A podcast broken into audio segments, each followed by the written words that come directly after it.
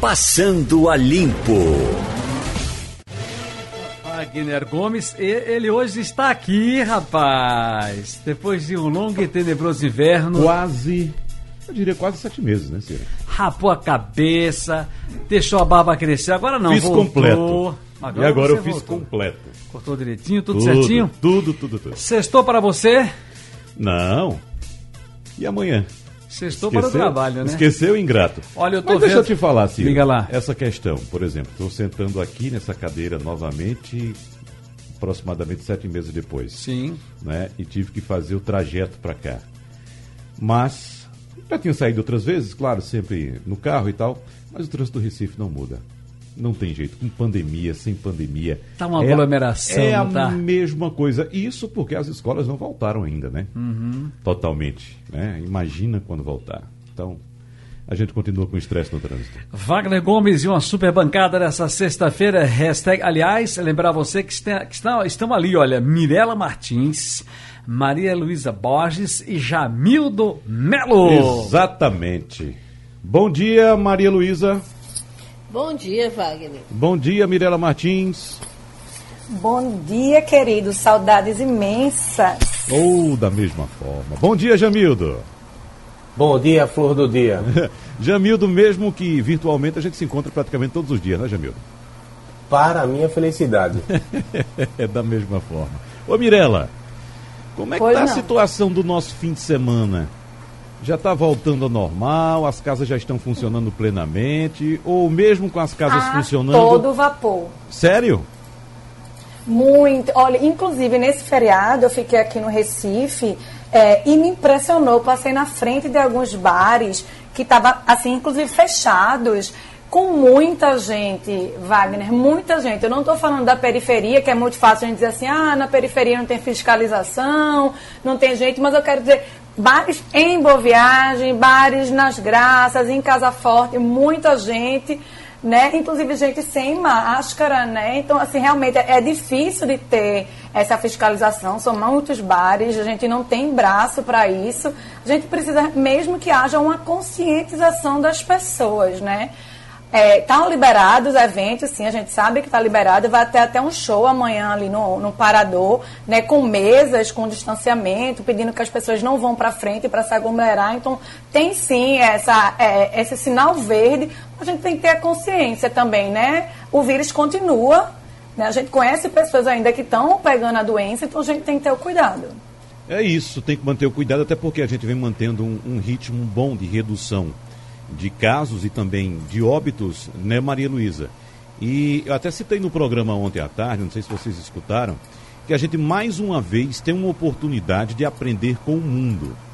Nós, no início dessa pandemia, quando a pandemia ainda era epidemia lá na China, ficamos aqui apenas boquiabertos acompanhando tudo o que acontecia.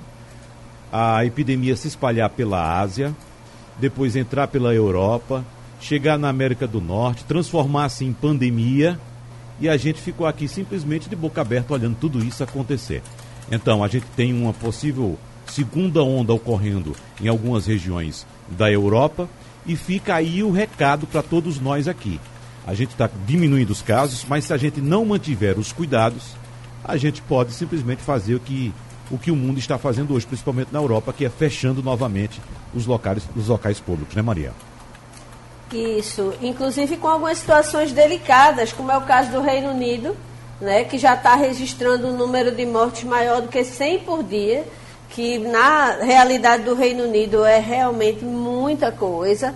A gente está aqui vivendo um momento de estabilização e curva de baixa muito lenta, é bom que se diga, embora Pernambuco esteja já há várias semanas registrando é, é, números decrescentes, é, principalmente de mortes, né, a quantidade de casos graves é, é, diminuiu dentro do percentual total, mas na Europa é um grande sinal de alerta. E sabe o que me chama a atenção, Wagner? É que você não teve isso aonde a epidemia foi originada na Ásia. É muito estranho porque a, a gente não teve, por exemplo, em Wuhan, na China, uma segunda onda como a que está acontecendo na Europa e, e que está acontecendo de forma preocupante, porque em alguns lugares as autoridades voltaram a fechar. É, é isso mesmo. Agora, é, vo- você toca num ponto importante, Maria Luísa, é, lembrando da China, que não teve essa segunda onda como está tendo agora na Europa, pelo menos que a gente fique sabendo, né? Ou tenha ficado sabendo. Ah, né? é verdade. Que você sabe que China é China. Mas veja só, você, você há de se lembrar que é, quando a China anunciou o controle na província de Wuhan e começaram a surgir novos focos, a China foi para cima com tudo. Né? Fechou aeroportos, começou a, a- a monitorar os, os visitantes, os turistas, os empresários que iam fazer negócio. Então fizeram um cerco muito forte para evitar ah, uma explosão novamente de casos. Acho que você lembra disso. Verdade. A China fez o, maior lockdown que, que a gente pode é, lembrar, não é? Porque foi, ficou totalmente proibido pousos. é, a, a localidade de Wuhan, ela foi isolada do mundo. Ninguém entrava, ninguém saía e a fiscalização da- do deslocamento de, de- da população era total. Então, de fato, foi uma, uma experiência que, inclusive, a OMS chegou a elogiar a forma como eles fizeram, mas que, no final das contas, não serviu para deter a- a- o espalhamento do vírus, né? a transformação do que era uma epidemia numa epidemia. E a OMS ontem chegou a dizer que a gente tem que se preparar para conviver com o novo coronavírus, né? o, o, o SARS-CoV-2, por um bom tempo. O que é péssimo, porque digamos que ninguém, ninguém gosta dessa situação de ter que ir para a rua de máscara, de ter que tomar cuidado. Eu ontem, eu ontem fui a uma missa e fiquei impressionada, assim, tudo que você faz na igreja é, tem alguém borrifando álcool nas suas mãos. É, porque de fato as pessoas passaram a adotar um comportamento diferente é, de, to- de, de- de como elas estão acostumadas a viver, né? Quer dizer, algumas, porque como a gente já lembrou aqui, quando a gente vai em algumas regiões, periferia, é, é, parece que a vacina já chegou, né? É. Jamildo Melo, a pauta para você é a seguinte: a decisão do ministro Luiz Roberto Barroso de afastar Chico Rodrigues, o senador Chico Rodrigues, aquele do dinheiro na bunda, de afastar Chico Rodrigues do cargo, despertou. poupança. Da poupança, né? Dinheiro na poupança, bem lembrado, Jamildo. Então despertou um instinto de preservação, de sobrevivência aí entre políticos do Centrão e aliados. Né? Os senadores dizem que a ação de Luiz Roberto Barroso foi precipitada, Jamildo.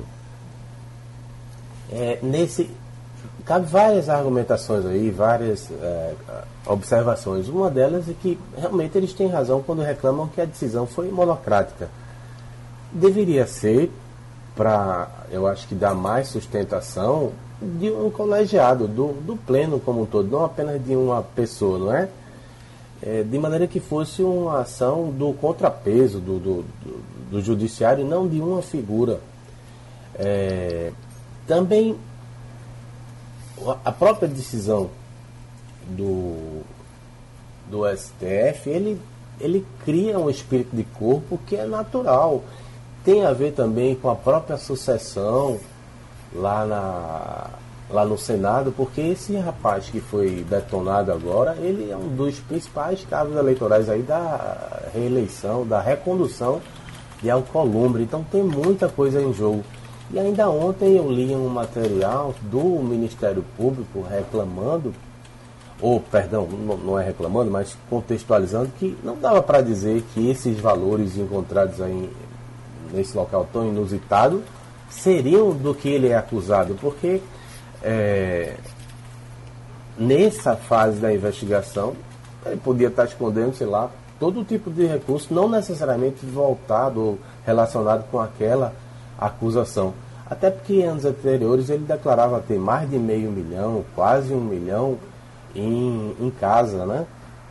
Agora, não sei que ideia dá na cabeça de uma criatura está sendo objeto de uma ação policial e imaginar que vai se livrar escondendo o dinheiro. Veja, se ele tem origem lícita, por que não mostrar? Ô, Jamil. por que não? Essa, essa alegação, essa alegação de que o dinheiro pode não ser é, a- a- do alvo da operação, foi a operação Desvide 19, não é isso? Que estava investigando desvios de recursos que eram destinados ao combate à Covid-19, não é isso? Então acharam o dinheiro, o dinheiro não vem com remetente, não é isso? Não tem carimbo, Marcelo? né? Pois é. Mas se fosse um dinheiro lícito, esse dinheiro estaria escondido dessa forma, Jamil? Essa é a questão. Pode Pois é. esconder. Exatamente. esconder? E outra coisa, é, é, não é um, um- um- um volume excessivamente alto. Claro, 30 mil reais é- são 30 mil reais, é, é um dinheiro, não é isso? Mas, assim, ele poderia ter uma justificativa qualquer, vender um carro, né? É, receber um, um pagamento de uma parcela de um imóvel que vendeu, alguma coisa assim. Não, exatamente, não. Mas foi o próprio Ministério Público que estava argumentando que não dava para dizer nessa fase da investigação que tinha a origem ilícita. Cabe a ele agora mostrar que tem, de onde veio e explicar por que estava tão receoso em apresentar. Talvez, sei lá, por ser idoso, não quer fi- ficar sem recursos, aí só vou tentar guardar isso aqui, porque quando a polícia chega, faz um rapa, né? Leva carro, joia, tudo que for de valor, que é para eventualmente, em configurando alguma ilegalidade, já ter como ah, ressarcir os cofres públicos. É. Agora, Maria Luísa, o governo faz de tudo para se afastar desse episódio. Claro, um episódio extremamente vexatório, diz que não tem nada a ver com essa história, mas o que foi publicado também de aproximação do presidente da República com esse senador antes né, da eleição de 2018, durante, eh, depois do período eleitoral também, né, as trocas de elogios entre um e outro, isso eh, ah, mostra que havia sim uma proximidade entre os dois, né, que foram parlamentares juntos, inclusive, como o próprio senador afirma em um dos vídeos. Mas é preciso observar Sem também, dúvida. claro, que eh, político vive disso, político recebe pessoas o, o dia inteiro, político tira foto, político aperta a mão, não quer dizer muita coisa. Mas acontece que os cargos de liderança no legislativo, eles são indicados pelo executivo, ou seja, o executivo, através do diário oficial, nomeia os parlamentares da liderança, da vice-liderança, em diário oficial. Então não é uma coisinha de boca só, ó, vai tu, tu é meu amigo, vai lá, sei lá, meu líder. Não é assim. Então passa sim pe- pelo crivo do governo a liderança no legislativo, Maria. Passa sim. Você falou uma coisa certa. Bolsonaro e Chico Rodrigues são companheiros de longa data da época do Baixo Clero, porque o, antes de ser senador, ele foi é, é, deputado por vários mandatos ao lado do presidente, atual presidente Jair Bolsonaro. É, de fato, eles eram muito próximos, eles sempre trocaram. é, é, já houve, inclusive, depois que foi, houve a, a prisão, a prisão não, desculpa, a, a apreensão do- dos recursos em lugares indevidos, é, começou a circular nas redes vários vídeos em que o presidente Jair Bolsonaro aparecia ao lado do é, senador envolvido com as denúncias. Né? E né, um desses vídeos, inclusive, Bolsonaro chegava a brincar, dizendo que eles eram amigos há tanto tempo que podia até estar em união estável. Mas, obviamente, quando vem a público uma situação vexatória dessa, o governo foi muito rápido em é, abrir mão do seu antigo aliado. O cargo de vice-líder não chega a ser um cargo de muita proeminência. É um cargo que é até considerado um pouco decorativo, mas que é muito importante numa hora em que o governo é, estava em processo de aproximação do Centrão, para tentar é, é, é, destravar pautas no Congresso, ter uma, um cenário mais favorável para as votações. Então, Chico Rodrigues ele tinha muito essa, essa cara né, dessa aproximação com o Centrão. Mas o governo não demorou muito para é, desvencilhar-se daquele aliado, que virou um aliado incômodo. Concordo com Jamildo que não existe hoje nenhuma condenação contra o senador. Não se pode afirmar categoricamente que o dinheiro era ilícito, podia ser apenas alguém com medo de ter seus recursos apreendidos indevidamente. É, Jamildo le- levantou outro ponto importante. Ele tinha na declaração de imposto de renda dele declaração de que guardava dinheiro em espécie em casa.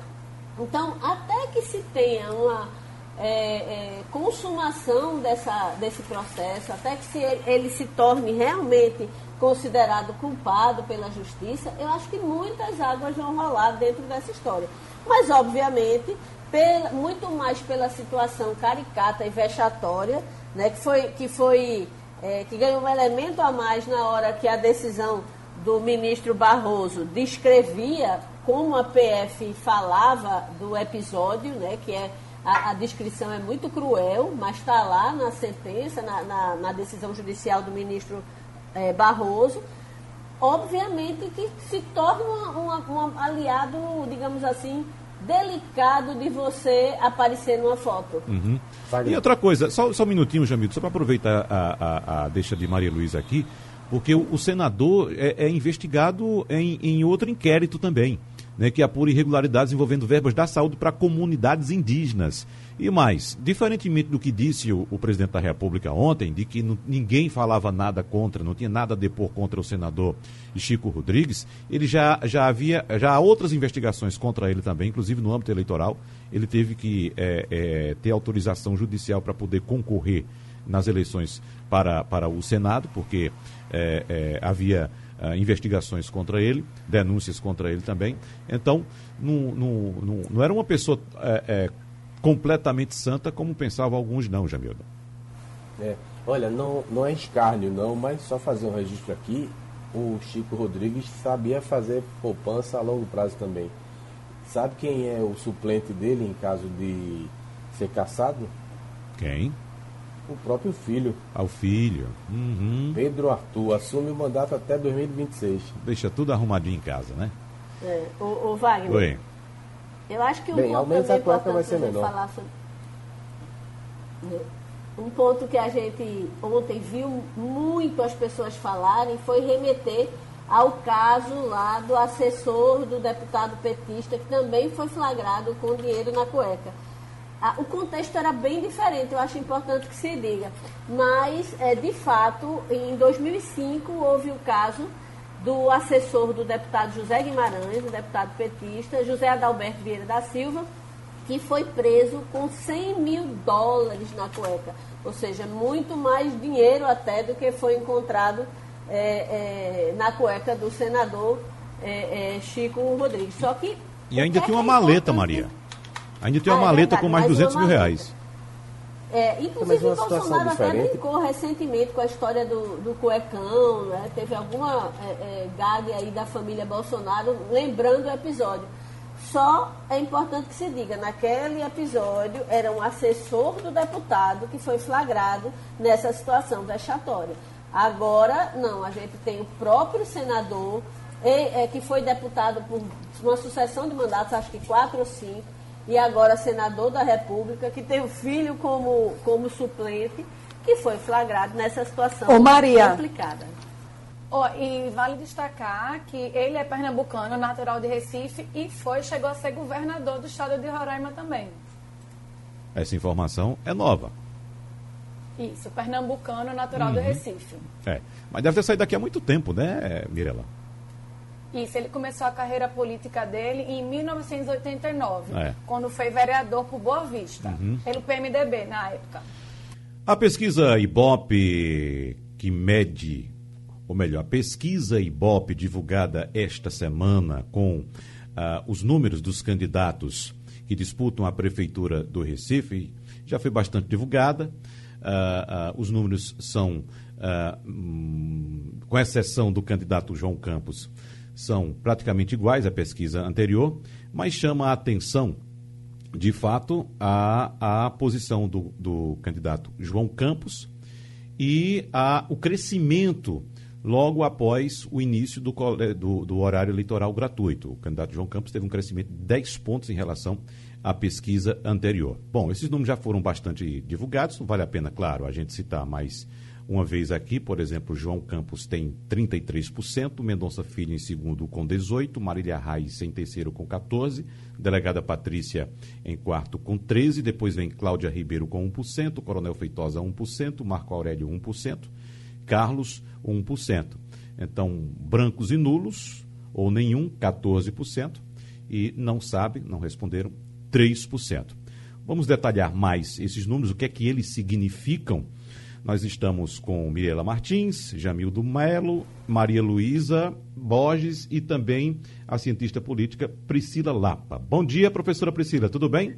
Bom dia, Wagner, tudo bem? Bom dia a todos. Bom, professora Priscila, é, nesses números me chamaram a atenção dois pontos em relação ao candidato João Campos, que, como já disse, cresceu 10 pontos percentuais em relação à última pesquisa. Logo após o início do horário eleitoral gratuito. E a gente observa no detalhamento da pesquisa que o candidato João Campos teve um crescimento bastante forte no segmento mais jovem do eleitorado, ou seja, de 16 a 25 anos, e ele foi buscar muitos pontos também lá no reservatório de indecisos, professora Priscila. O que é que pode vir pela frente analisando esses dois pontos de crescimento do candidato João Campos nos indecisos e também no eleitorado mais jovem? Vamos lá, eu acho que essa sua análise é bem importante, porque pesquisa tem isso de ser um retrato do momento, mas agora a gente já tem elementos de comparação com a rodada anterior e existem fatos novos na conjuntura, que é justamente o início do programa eleitoral e acho que a campanha de rua ganhou corpo, né? não só do candidato João Campos, mas de todos os outros candidatos, quando no início, quando teve a outra rodada da pesquisa Ibope, praticamente havia uma ocupação majoritária nas ruas da, da questão visual da campanha, muito mais do candidato Mendonça Filho do que dos outros. Então, houve um crescimento expressivo também, é como aquela coisa do, do corpo a corpo, de rua, isso foi perceptível nos sinais, nas diversas áreas da cidade. Então, isso também tem um efeito de um movimento crescente de uma campanha eleitoral. Agora, sem sombra de dúvida, a propaganda no rádio e na televisão, que anteriormente vinha, tinha sido colocada em xeque justamente por causa do resultado das eleições de 2018, de que ela não teria mais efeito que teve em outras eleições, ou que as redes sociais agora cumpriam esse papel de forma majoritária, sobretudo no momento de pandemia, eu acho que essas hipóteses começam a perder força, não só utilizando o caso do Recife, mas de outras cidades também, mostrando que sim, a recuperação dessa audiência de rádio e televisão pelo processo da pandemia também provocou essa atenção para os programas eleitorais. E a ocupação do candidato João Campos, como tem um, tendo maior tempo de televisão, né, de aparecer essa distribuição desses programas também, a forma como está acontecendo, em vez de ser aquele bloco gigante, como a gente tinha antigamente, ele agora é distribuído é, em blocos menores na programação. Eu acho que o formato da propaganda ajuda nessa questão de massificação e ocupação de espaço. Então, isso pode explicar esse crescimento, ajudar a explicar o crescimento do candidato João Campos, sobretudo por se tratar de um, de um crescimento consistente, quando você realmente não é só olhar o percentual né, de intenção de voto, quando você olha em que segmentos isso ocorreu, se ocorreu em todos os segmentos e praticamente em todos houve uma movimentação em torno do candidato João Campos, enquanto que a maior parte dos outros permaneceu né, de uma rodada para outra, ou dentro da margem de erro, ou estagnado, né, estabilizado. Então, isso mostra, sim, que o efeito campanha, o efeito guia eleitoral, nesta eleição, para esta conjuntura, está se mostrando a relevante. A gente pode citar também, é, professora Priscila Lapa, o peso uh, da estrutura política, afinal de contas, são vários partidos, é a maior coligação que disputa a prefeitura do Recife, a coligação do candidato João Campos. E nessa coligação nós temos uma quantidade eh, que eu acredito passar de 300 candidatos a vereador. Né? E candidato a vereador é aquele que vai em comunidade em comunidade, bate de porta em porta e sempre leva, carrega o nome do candidato da chapa majoritária. Ah, ah, o peso dessa estrutura política já pode ser percebido também nessa pesquisa? Também. Eu acho que isso foi um elemento, inclusive, subestimado nas primeiras análises sobre a conjuntura da eleição no Recife. Eu acho que as pessoas focaram muito mais no desgaste da, do, da Frente Popular, da gestão PSB, a má avaliação do atual gestor e combinada com a do governador. Eu acho que as pessoas olharam muito mais para o lado é, da avaliação de gestão e que João Campos seria colocado né, como um candidato de continuidade e que isso teria um peso negativo contra o candidato, quando outros elementos também são relevantes, estão se mostrando relevantes. Né? Não decidem sozinho, nenhum fator decide sozinho na na campanha municipal. Você isso não se repetiu, por exemplo, no caso da eleição presidencial. Você tinha é, coligações muito grandes, ou seja, muita gente pedindo voto para aquele candidato, e isso não se refletiu necessariamente na forma como se deu o resultado da eleição. Mas numa eleição municipal, isso não pode ser subestimado jamais, porque, de fato, é a eleição onde estão sendo discutidos aqueles problemas que afetam mais diretamente a vida das pessoas. Então, essa questão de você ter puxadores de voto, lideranças, a presença massiva de pessoas e esse fato de serem candidatos, muitos deles já com mandato, isso tem um peso também, porque você tem uma estrutura político-partidária que ampara esse pedido desse voto. Não é simplesmente o voto do estreante, tem uma diferença aí. Então, isso, não, isso foi um pouco subestimado nas primeiras análises, como se isso fosse muito pequeno, digamos assim, diante do desgaste da atual administração. O desgaste continua pesando, os números mostram isso, mas essa estrutura de campanha, ela está trabalhando, ela começou a trabalhar agora, na verdade, e já teve reflexos nas intenções de voto. Isso sozinho não significa que a disputa está definida. Muita gente me perguntou isso de ontem para hoje. Ganha no primeiro turno. Calma, é muito cedo. A gente está na segunda rodada de pesquisa. A gente tem exatamente um mês ainda para de rua, de campanha, fatos novos podem surgir mas olhando o resultado específico desse momento, dessa fotografia, a gente pode explicar essas movimentações em torno dessas variáveis que classicamente elas contribuem na vitória de um candidato ou na movimentação né, política numa campanha eleitoral municipal. Bom, girando a nossa mesa aqui, vamos agora com Mirela Martins. É, bom dia, Priscila. É um prazer falar novamente com você.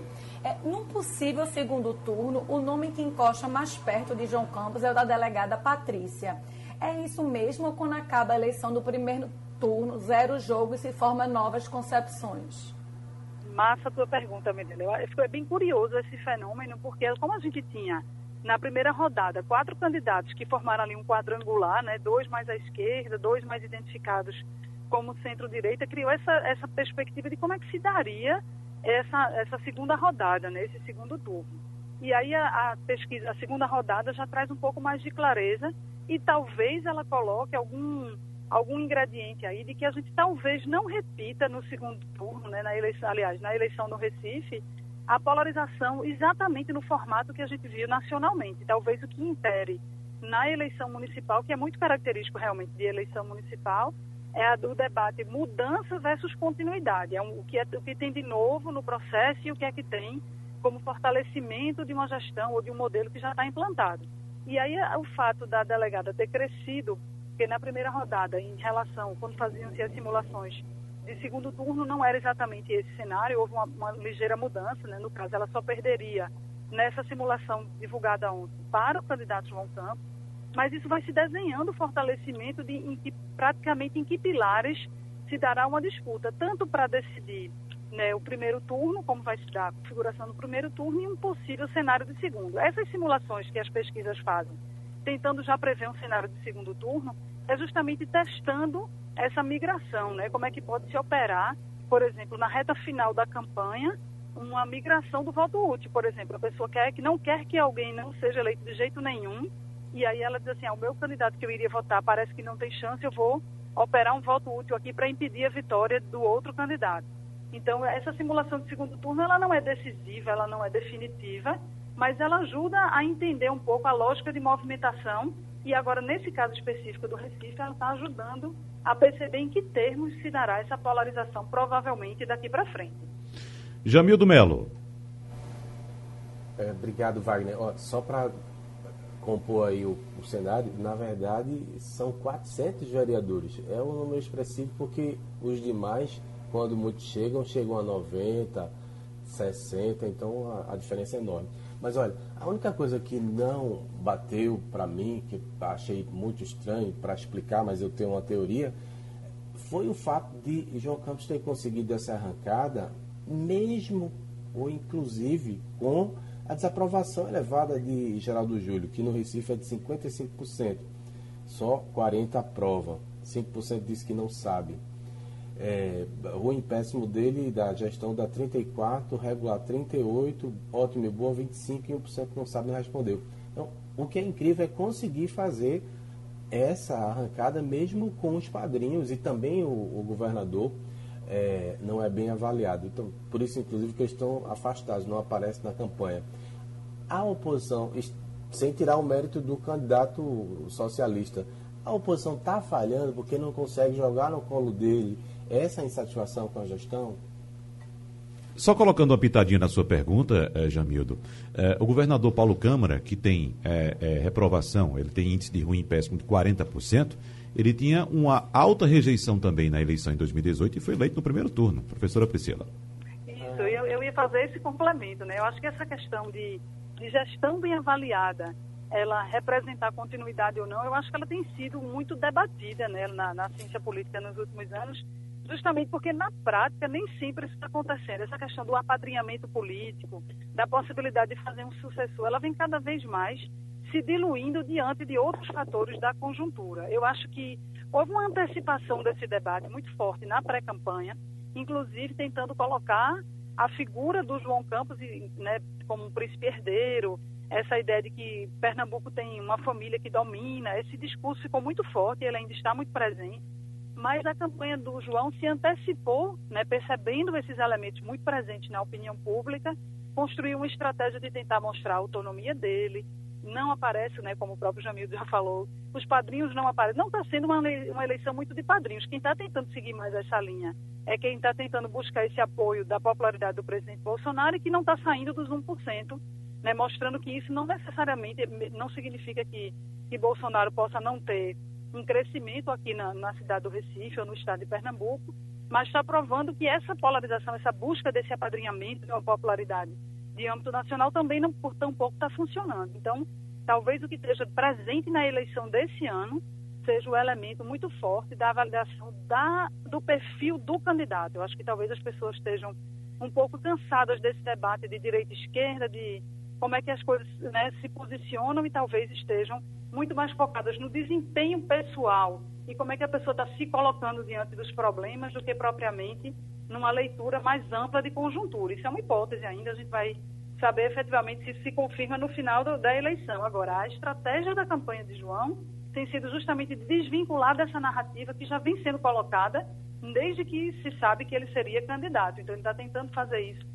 Mostra o tempo inteiro a figura dele como alguém autônomo, que tem a sua própria característica política, apesar de fazer referência, sim, ao pai, ao avô e etc. Né? Então, eu acho que essa tentativa de desvincular do discurso né, de nacionalização e desse discurso das avaliações de administração tem caracterizado um pouco esse, essa eleição aqui no Recife. O quanto isso vai ser exitoso, a gente ainda não tem certeza, né?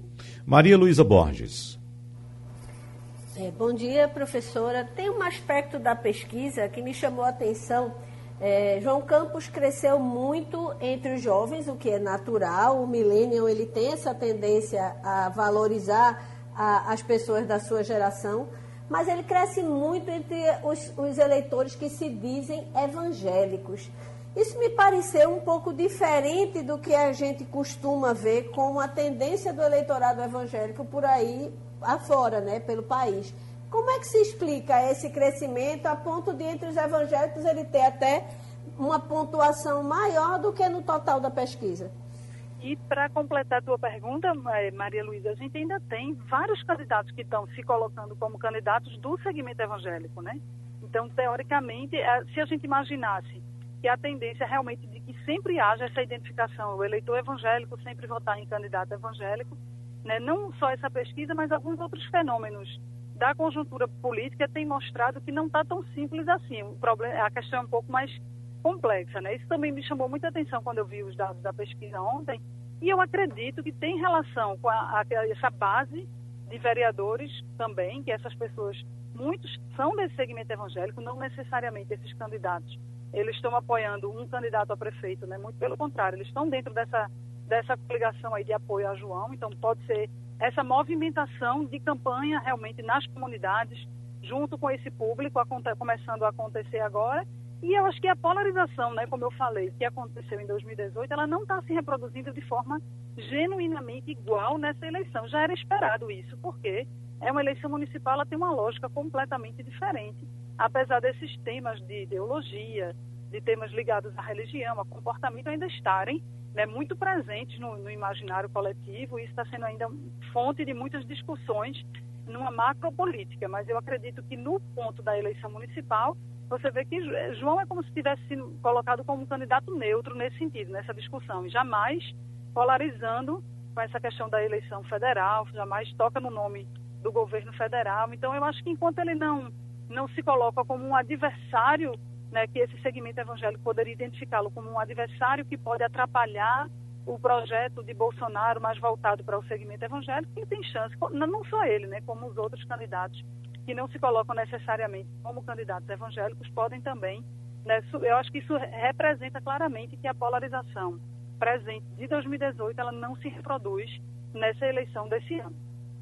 Vamos falar também dos demais candidatos, professora Priscila, porque nós temos, como se diz na linguagem do futebol, embolados, né, depois do candidato João Campos, Mendonça Filho com 18, Marília Reis com 14 e delegada Patrícia com 13. Estão em cenário de empate técnico. A senhora disse que ainda não é possível afirmar se essa eleição será decidida no primeiro turno. Em caso de segundo turno, por exemplo, qual a tendência hoje de haver de fato uma polarização entre, entre esquerda e direita, entre um candidato da esquerda e outro da direita? Ou há possibilidade também de termos dois candidatos de esquerda num segundo turno? E nesse caso, como ficariam, por exemplo, os eleitores de direita para um segundo turno entre dois candidatos de esquerda, professora? Essa eleição vai ficar para a história mesmo. A gente sempre diz isso, cada eleição, mas essa de fato está muito ela está muito é, própria, assim, né? ela tem características muito específicas da, da atual conjuntura. Eu acho que como tem um empate técnico, ob, obviamente que de uma rodada para outra, movimentação, ainda que dentro da margem de erro, houve da delegada Patrícia e também essa percepção dessa movimentação crescente em torno do seu nome diz, diz, respeito a essa simulação do segundo turno, evidencia um pouco isso, enquanto que Mendonça e Marília permanecem com uma movimentação muito similar ao que aconteceu na rodada anterior. Né? Então, isso, isso provoca né, ainda um cenário embolado. Eu acho que outros fatores da conjuntura ainda podem atuar no sentido, eu acho que, por exemplo, a candidatura claramente que tem mais recursos né, em termos assim de estrutura político-partidária é a candidatura de Mendonça, nesse sentido, que pode né, provocar um crescimento, um investimento maior na campanha, pode gerar um resultado para a próxima rodada da pesquisa. Agora, é possível sim, ainda que, ainda que Marília tenha ficado estagnada de uma fotografia para outra, eu acredito que ainda pode haver essa polarização no segundo turno, né? essa, essa, esse embate aí entre dois candidatos identificados com a esquerda, com a tendência de que os outros candidatos, se houver esse cenário, fiquem neutros, não haja campanha de rua, não haja essa movimentação, mas o eleitorado recifense, né, ele é muito característico como eleitorado de centro, e eu acho que ele vai tentar identificar, e a polarização vai ocorrer entre quem é mais esquerda mesmo, a esquerda tradicional, aí vai haver sim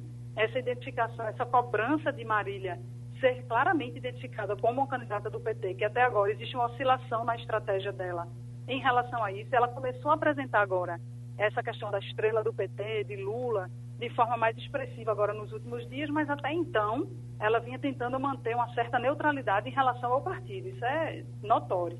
Mas então, havendo uma, uma disputa de segundo turno entre dois candidatos, entre João e Marília, provavelmente o que vai acontecer é que João tende a angariar os votos do antipetismo. E isso aí sim, a polarização de 2018 pode aparecer com força num cenário como esse e tender a, a virar uma disputa muito radicalizada, mais radicalizada.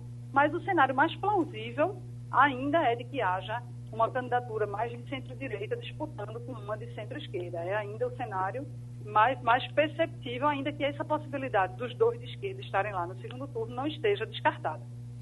Professora, cientista política Priscila Lapa, mais uma vez, muito obrigado. Um abraço para a senhora e até a próxima. Um grande abraço para todos. Bom final de semana. O habeas corpus concedido ao traficante André do Rep, que foi revogado quando ele já havia fugido, reforçou as tratativas nos batidores do Supremo Tribunal Federal para que o tribunal crie um mecanismo que evite que decisões monocráticas perdurem no tempo sem serem analisadas pelo conjunto dos ministros.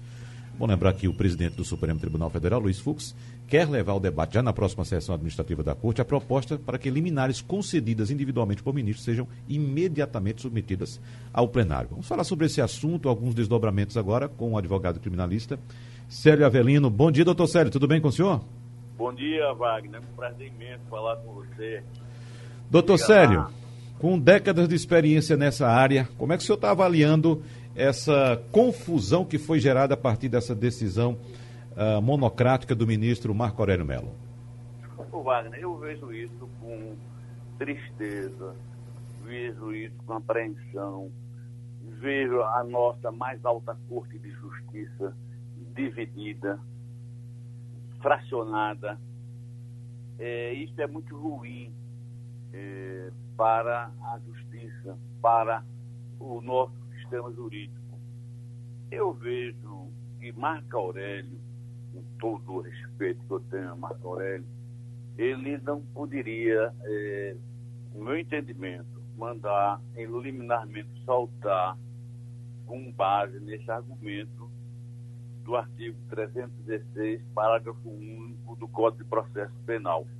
Eu entendo que não é, esse André do Rap, ele estava preso inicialmente por força de uma prisão preventiva e mais tarde ficou preso por outro título, uma sentença penal condenatória.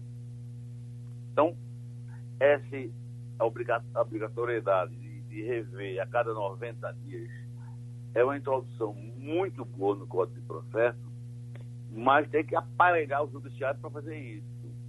E não pode, eu entendo que a lei diz, o órgão emissor, quem é o órgão emissor da prisão preventiva? O juiz de primeiro grau, que foi que prendeu ele. Quando o processo sobe para o tribunal, o juiz já não está com esse processo mais. Então, só essa discussão.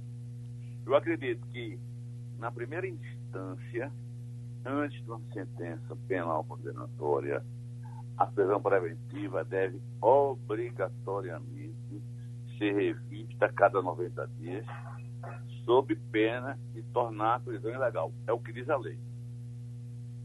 Eu sempre digo, você pode ser contra a lei, criticar a lei, achar que ela é mal feita, mas não pode descumpri-la, principalmente o magistrado. Essa é a minha opinião. Errou Marco Aurélio, todo respeito errou mais ainda o presidente do tribunal, os Fux, em caçar eliminado um colega. O presidente do tribunal não tem hierarquia sobre o ministro, ele apenas é o presidente, ele coordena, mas não é superior hierárquico. Só quem pode caçar uma decisão monocrática do ministro é o órgão colegiado e não o presidente. Esse é o meu entendimento. Uhum. Mirela Martins. É, bom dia, doutor Célio. Em entrevista à Globo News, na quinta-feira, o presidente da Câmara, Rodrigo Maia, disse que a culpa da solteira não era da lei, nem de Marco Aurélio, nem do ministro Fux. Imputou a responsabilidade pela soltura de André Rep ao Ministério Público. Ele, o artigo 316 do parágrafo único do CPP diz que, decretada a prisão preventiva, deverá o órgão emissor da decisão revisar a necessidade de sua manutenção a cada 90 dias, mediante decisão fundamentada sob pena de tornar a prisão legal. Como a lei fala em revisão de ofício, não teria o juiz de reavaliar a prisão independente de pedido do Ministério Público ou de representação da autoridade policial? Ô Mirella, eh, veja bem, eu entendo que quando ela diz que deve revisar de ofício, é independentemente de pedido, seja do Ministério Público, seja do acusado. É obrigação do juiz revisar de ofício e ela diz, sob pena de tornar a prisão ilegal. Não é assim. Então teria que ter o juiz primeiro grau é, adaptar sua secretaria para monitorar cada 90 dias ele revisar isso. Automaticamente revisaria. Independentemente de provocação, seja da acusação, seja da defesa. Ultrapassado esse prazo de 90 dias, a prisão é ilegal. É diz a lei. Solta automaticamente? Não, porque ele não, não revisou de ofício. Solta a pedido da acusação ou da defesa. Esse é o entendimento meu, Mirella. Maria Luísa Borges. Bom dia, doutor Célio. É, a gente tem acompanhado, depois desse episódio da soltura do André, André do Rep e da fogueira que se sucedeu ao episódio dentro do STF, uma série de movimentações é, parlamentares né? Inclusive, houve críticas dizendo que o Supremo teria decidido é, contra a lei, é, é, tudo mais. Mas a gente acompanha uma movimentação de parlamentares na tentativa de revisar algum dispositivo legal é, que é, evite outros episódios como esse, porque o que esse episódio resultou, no, é, do ponto de vista social, foi da soltura de um dos traficantes, um dos líderes do tráfico mais perigoso que se encontra foragido, é, agindo livremente é, a, a, a, despeito de, de ter uma prisão em segunda instância. A gente tem acompanhado tanto movimentação com relação à prisão em segunda instância, quanto até mesmo dessa é, questão da revisão a cada 90 dias da preventiva. Qual o senhor acha que vai ser a maior possibilidade de remédio legislativo para impasses futuros? Bem, bem, Maria Luísa, bom dia. Eu sempre acompanho você Passando a Limpo. Veja só, acho que a lei está bem feita, não precisa de modificação, precisa de entendimento e aplicação da lei, não só para reprimir, mas também quando vier em benefício do acusado. Não é possível é, essa prisão em segunda instância que alguns juízes punitivistas querem desapareceria se o tribunal, se o Poder Judiciário fosse ágil. É impossível, eu não entendo como é que passa dois, três, quatro, cinco, dez anos um processo para ser julgado no tribunal. É defeito do, do acusado, do advogado? Não, é defeito da estrutura da justiça. Enquanto o trabalhador normal tem 30 dias de férias, os magistrados têm 60 dias de férias, tem recesso de São João, recesso de Natal. Então, é preciso ver isso. A gente tem que aparelhar o judiciário para dar uma prestação jurisdicional rápida. Justiça tardia é a maneira mais cruel de se fazer justiça. Aí, você olha, os presídios superlotados, eu acho que, eu concordo com o Marco Aurélio quando diz que o processo não tem rosto, tem fato. Inimaginável, Mirella, é, você assistir um voto do, no Supremo, passa duas, três horas para proferir um voto, uma tarde toda para julgar um caso. E o advogado só tem 15 minutos para fazer a sustentação oral. Então, diretamente desses prazos de voto. Em 15 minutos, eu acho que o juiz pode dizer tudo e não estar tá ali se mostrando na televisão, passa duas, três horas no voto. Então, se a agilidade do judiciário fosse compatível com as nossas necessidades, a gente não estava discutindo prisão em segunda instância. Esse é meu pensamento. Jamildo Melo. Bom dia, doutor Célio Avelino. Bom dia, Jamildo. Olha, hoje tem um artigo bom no blog de Zé Paulo contextualizando e fica bem claro que a decisão de Marco Aurélio foi ilegal. Agora também o próprio Fux cometeu outra ilegalidade, né? numa brutalidade com os demais colegas. Inclusive foi muito repreendido ontem. Mas apesar disso, conseguiu levar e, e derrubou a decisão. A minha questão é, eu gostaria de saber como é que o STF faz para sair dessa bananosa. Não é fácil. Eu acho que o STF está perdendo aquele glamour que tinha anteriormente. Eu tenho, como Wagner Gomes disse, algumas décadas de advocacia, eu tenho mais de 50 anos de formado, e aprendi a respeitar o Supremo, era a Suprema Corte. Hoje não é mais assim. Então está dividido, está politizando. Esse, não sei como é que o Supremo vai sair disso. Agora, José Paulo Cavalcante, e até terça-feira eu vou ter um debate com ele aí, Geraldo Freire. É um jurista da melhor espécie, respeitadíssimo, mas tem alguns fatos que eu discordo de José Paulinho. Eu gosto muito dele, mas tem fatos que eu discordo. Quer dizer, a gente tem que aparelhar o judiciário para dar uma prestação jurisdicional é, rápida e não é, ficar querendo confundir acusado com culpado. Nós temos, inegavelmente, a superpopulação do nosso presídio. Me parece que o ministro Ricardo Lewandowski que disse que o Brasil prende muito e prende mal. Quer dizer, isso é sintomático, isso é muito ruim.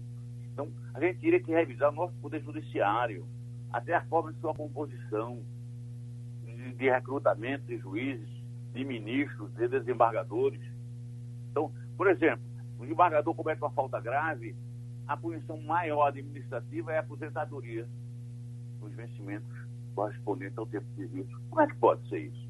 Um empregado normal, ele é demitido com justa causa e não tem mais nada. Nós precisamos revisar essas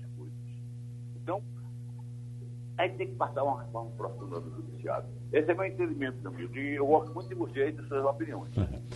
Doutor Célio Avelino, foi bom ouvi-lo. Muito obrigado, um abraço e até terça-feira, né?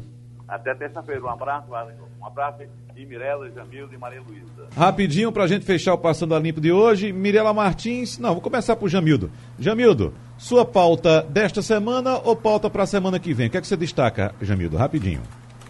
É, eu tenho que me preparar para a nossa entrevista mais tarde sobre Paulista. Ah, você está hoje na bancada, não é isso? Exato. Ah, tá. Você vem acompanhando, Jamildo Paulista, a- a- as sabatinas? Sim. Uhum. Ótimo, muito bem. Maria Luísa, É, Wagner, eu destacaria uma notícia muito é, triste para todos nós, que é o desemprego atingindo 14,4%, que é o mais alto desde o início da pandemia. É, então, é um pelotão de gente sem trabalho, sem serviço, e a gente tem que lembrar que dezembro acaba, acaba o auxílio emergencial. A prorrogação do auxílio emergencial pelo menos de 50% dele, né? Que é, hoje ele está reduzido à metade. Então a gente tem um, um caldeirão aí muito, numa fervura muito intensa e que a gente precisa de uma solução. Ô Maria eu- o jornal Estado de São Paulo, nesse quesito, eh, no caso economia, vem trazendo informação bastante preocupante, apontando que o Tesouro Nacional vai enfrentar um enorme desafio no início do ano que vem. E a gente vem falando muito a respeito do ano fiscal de 2021.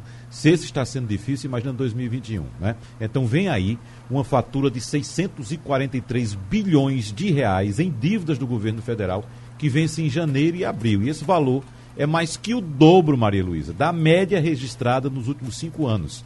E em quatro meses, o Tesouro vai ter que pagar aos investidores o equivalente a 15,4% da dívida interna brasileira, no momento que, como sabemos, cresce a desconfiança com a sustentação das contas públicas aqui no Brasil. Então, preocupação para a economia no ano que vem, Maria. Muita, muita. E com esse pelotão de 14 milhões de pessoas sem ocupação, é, ou seja, são pessoas que não estão injetando recurso na economia, porque a gente sabe que o governo precisa de quê? De imposto. O, e a- o governo só consegue cobrar imposto se a atividade econômica cresce. Então, com a atividade econômica é, ainda nessa situação e com pouca gente, com muita gente fora do mercado, a- realmente a situação não é boa não. Mirela Martins. Ainda bem que vai terminar comigo, que eu vou trazer coisa boa, viu? É exatamente isso. Por isso, você viu que eu tentei começar com você, mas lembrei Foi. que você sempre traz notícia boa, então vamos deixar a notícia boa para o final. Aí. três destaques. Hoje é o dia do pão, Wagner. É homenageado todos os anos no dia 16 de outubro. Acho que pão é uma, é uma comida que assim, todo mundo ama. Pode ser que a pessoa não queira comer para né, manter a linha, mas é uma unanimidade. Todo mundo gosta do pãozinho, seja ele integral ou francês. Hoje é dia do pão, então vale a pena comer. E duas eh, notícias também relacionadas a entretenimento. Amanhã, como eu falei, a retomada né, desse show, nesse novo formato, acontece eh, no Boteco Parador, em mesa, show ar livre, a Xande de Pilares. A ideia é todo sábado ter um cantor diferente. Lembrando que as pessoas têm que respeitar, ficar na sua mesinha, não é para aglomerar na frente do palco, para dar certo e continuar tendo eh, os shows. E eu queria também destacar a retomada dos cinemas. Né? O Kinoplex é, já anunciou que dia 22, na próxima quinta-feira, tanto no Shopping Recife como no Shopping Tacaruna, eles voltam a funcionar, né? Existem todos aqueles protocolos, tem que entrar de máscara, é, vai ter algumas cadeiras que não vão estar disponíveis para compra, tem um novo sistema de purificação de ar. Então, assim, é uma boa notícia para quem gosta de entretenimento, né? Os cinemas do Kinoplex do Shopping Recife e Tacaruna voltam a funcionar. O cinema da Fundação já voltou a funcionar. Eu, inclusive, fui no sábado assistir um filme italiano, Martin Eden, que eu recomendo. Também está bem reduzido, tem que chegar uma hora antes para comprar a cadeira, porque só está 30% da capacidade. Mas eu me senti muito segura e vale a pena. Mirela Martins, Jamildo Melo, Maria Luísa Borges, beijos para vocês, bom fim de semana. Tchau. Abraço.